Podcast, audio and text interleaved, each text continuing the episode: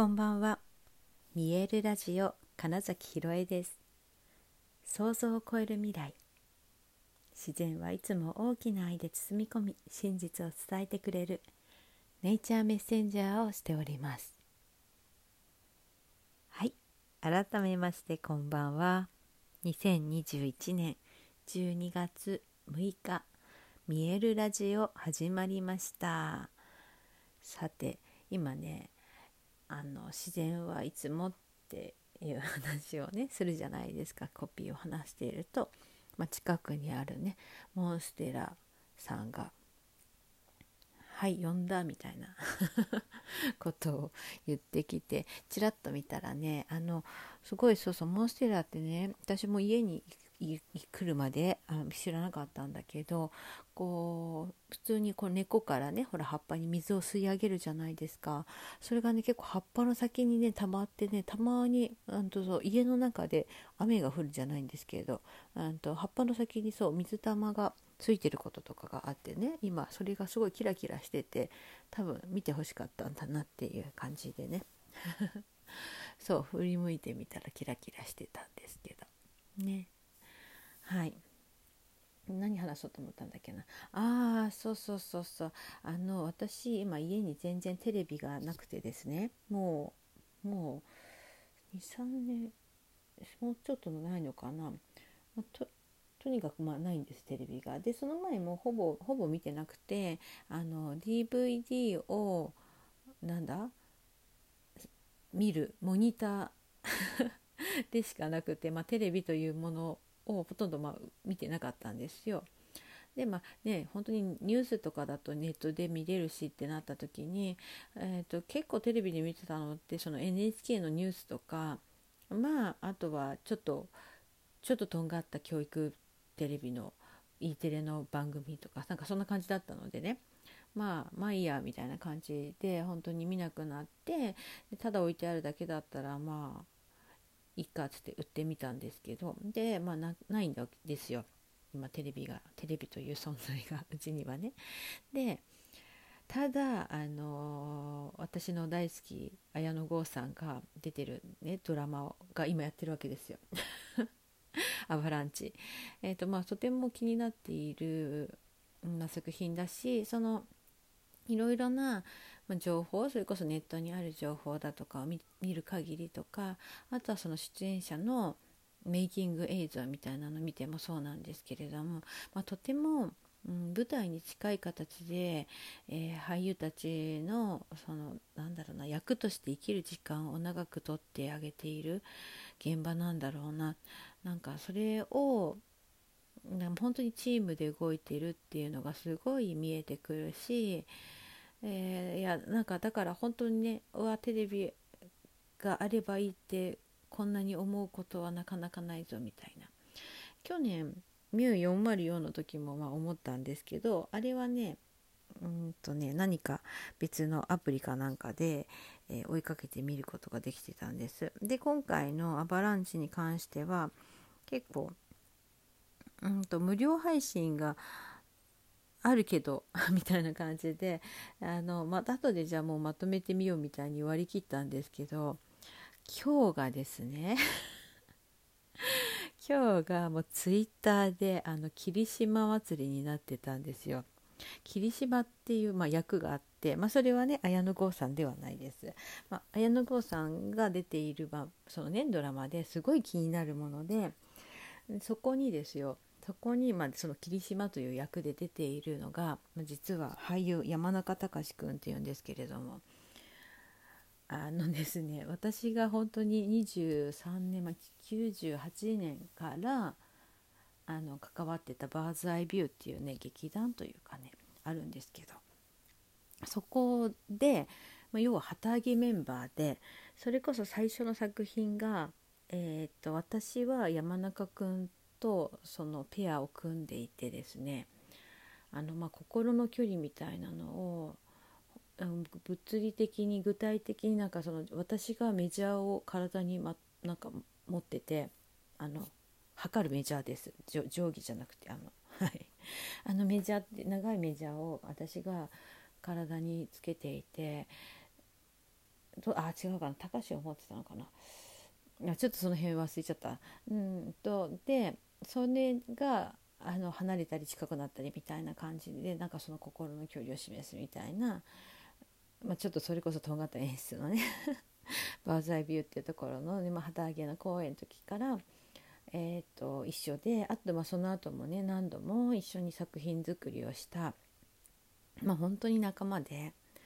で、えーと、映像にだから出始めた時になんかすごく嬉しかったんですよね。で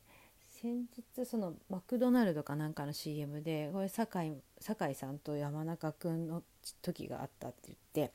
結構身近な人たちが盛り上がってたんですよ。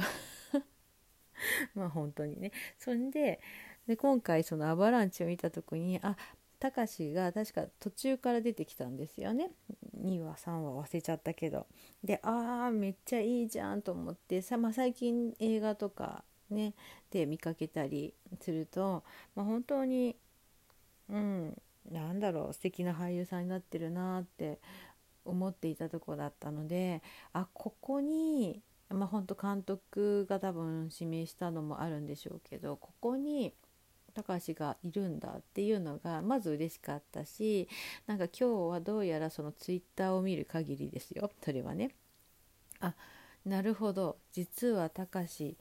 その霧島という役も、うんと、アバランチの味方だったんだっていうところでねあなんかうわこれは見たいってなったわけです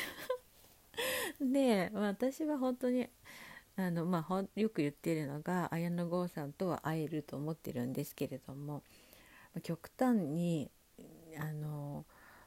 会おうなんだろう無理くりでも会おうと思えば全然会えるわけですよ。なんだろうそのコネクションみたいなのでね。でもなんかそれってなんかどうなのみたいなのを思っているのでだからこそなんかあそんなに身近なところで一緒にいるんだみたいなその 直のね知ってる人がっていう。であとはだから酒井さんが、えーと、一緒に映画出てた時も思いましたしあ本当になんかね実はちょこちょこ本当に直接私が一緒に現場をうんと踏んだ一緒にものづくりをした作品を作ったという方々が当たり前に、まあ、綾野剛さんとまた作品作りに挑んでいったりするわけで。なんかそこが何だろうそのつながりがあるっていうことだけでもなんかやっぱ嬉しいなって思いますしうんと、まあ、だからこそ私はどういう形で会えるのかなみたいなの想像も面白いですしね。うんまあ、今日こそだから本当に今日ほどか今日ほどテレビあって見たかったなってなんか 思った回はないし今日なんかそういうの事実が、ね、ドラマの中での事実ですけどね分かった以上ここから先の何話かはあと2つなのか3つなのか分からないですけど10話までだとしたらあと2つかな。がまあ、要はそこがねすごく近い関係で何か物事を動かしていくという設定になるんだろうなって思った時にうんこれは見たいみたいな気持ちに まなってですね。はい。まあ、まあ、いずれ本当にいくらでもねアプリとか、うんうんとね、見る方法はあるわけですから、うん、まあまあ後で確認したいけど いやこれはちょっとリアルで、えー、話題に乗っときたかったなって珍しく思ったんですよね。はい。あそうそう。これそれで言ったらこの前すごい盛り上がったというか私がうわと思ったのは今こう同じ時期にやっているフジテレビかな？それは。どこだ？それもフジなのかな？いや TBS かな。忘れちゃったな「最愛」っていうドラマがあるじゃないですか。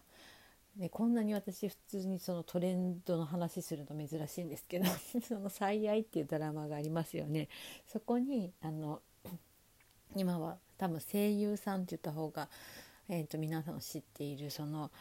津田健次郎さん津田健さんという方も出てるんですけど、まあ、健次郎さんは健次郎さんでそれこそ同じような98年ぐらいに私がオーディションを受けて受けて出た舞台があって で実はそこ、まあ、健次郎さんもオーディション組だったんですけどそのなんか主役にもともと実はそのうちの堺雅人さんがあの出ててでねあのなぜか当て書きしてもらったんです。みんな本当にすごいまだから素敵な何という素晴らしい機会をいただいたんだと思うんですけど、まあ、その時あの山山重君とかもね出てたり、いろいろ結構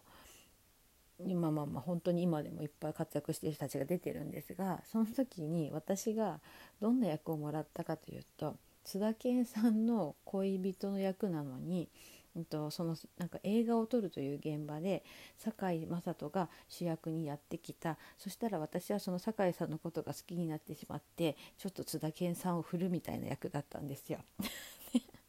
今思うともうなんという贅沢とか思って この前そんな話をしたら「いやそれはすごいっすね」とかって